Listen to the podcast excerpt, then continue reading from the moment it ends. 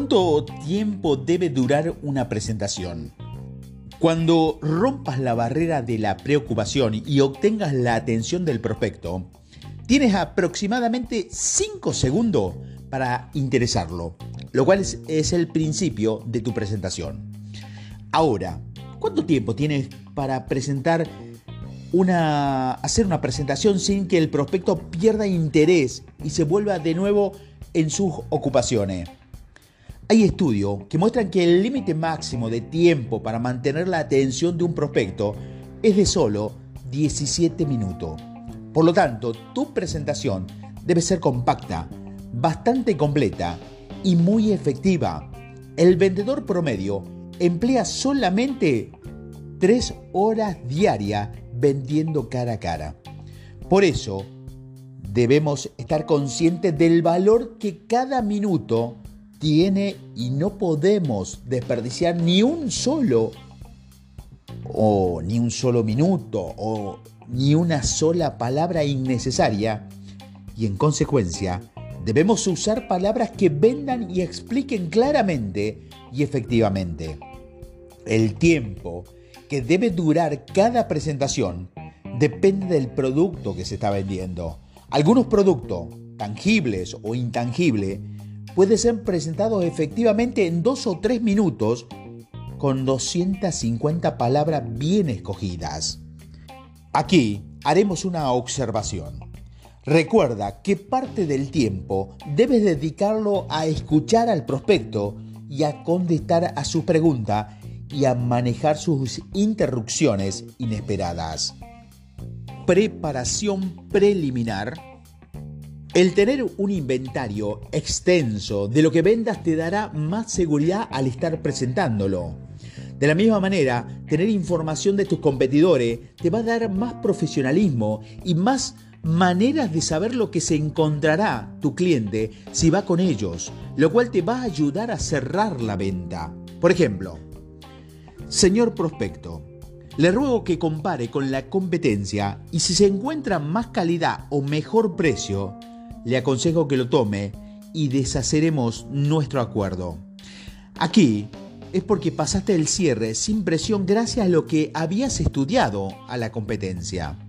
Recuerda que el día que un vendedor lo sabe todo o cree que nació para vender y que ya le sale todo naturalmente, es el día que empieza a despedirse de sus ingresos.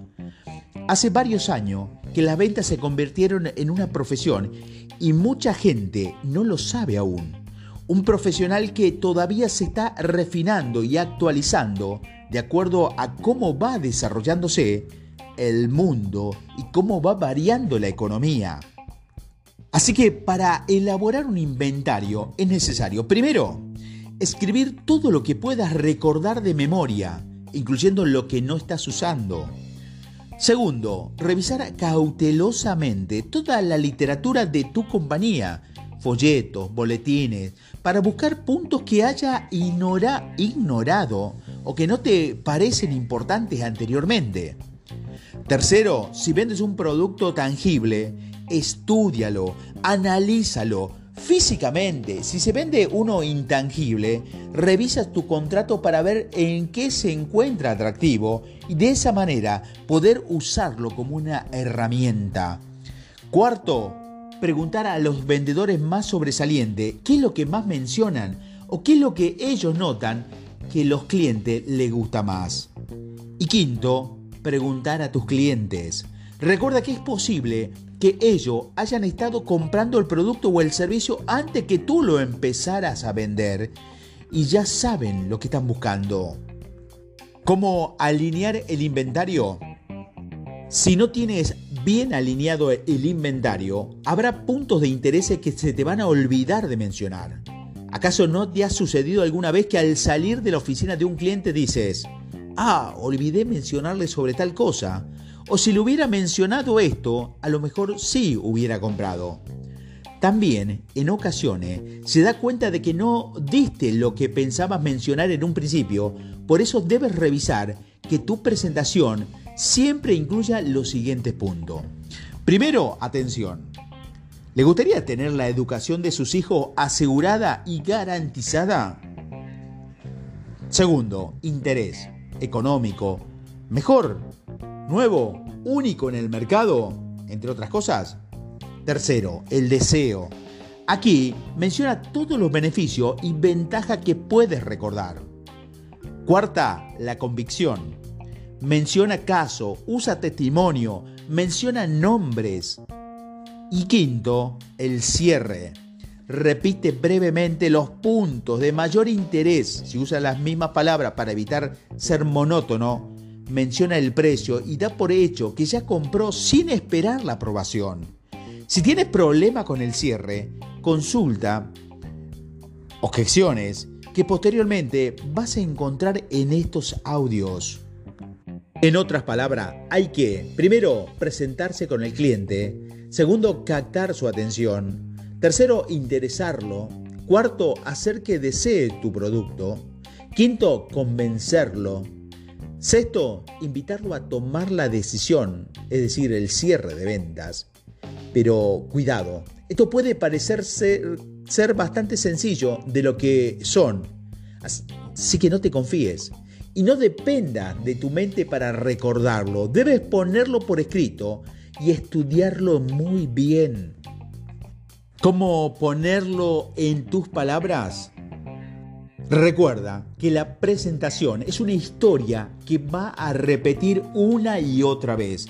No debes oírse estudiada, sino que debe ser natural, principalmente por leerla en voz alta, mencionando los asuntos de mayor interés, usando tus propias palabras y utilizando estos cinco puntos que debes tener presente. Primero, no principies ni muy motivado ni muy técnico.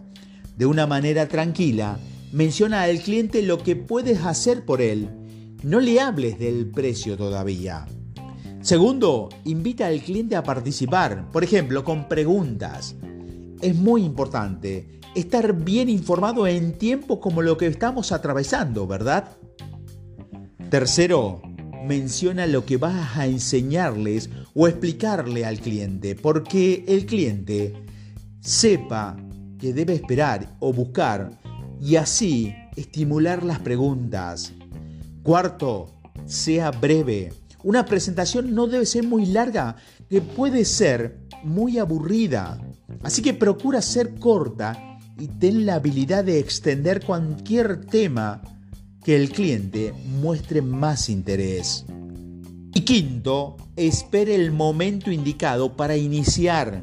Si por alguna razón no puede principiar con lo que tenía planeado, inicie con un beneficio. Por ejemplo, ¿Le gustaría invertir unos minutos y beneficiarse por varios años?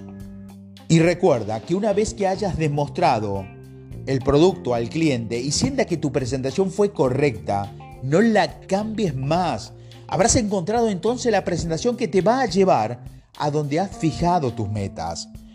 Logra lo que más puedas al día y verás que no es una cuestión de suerte que las cosas que siempre soñaste lleguen hacia ti.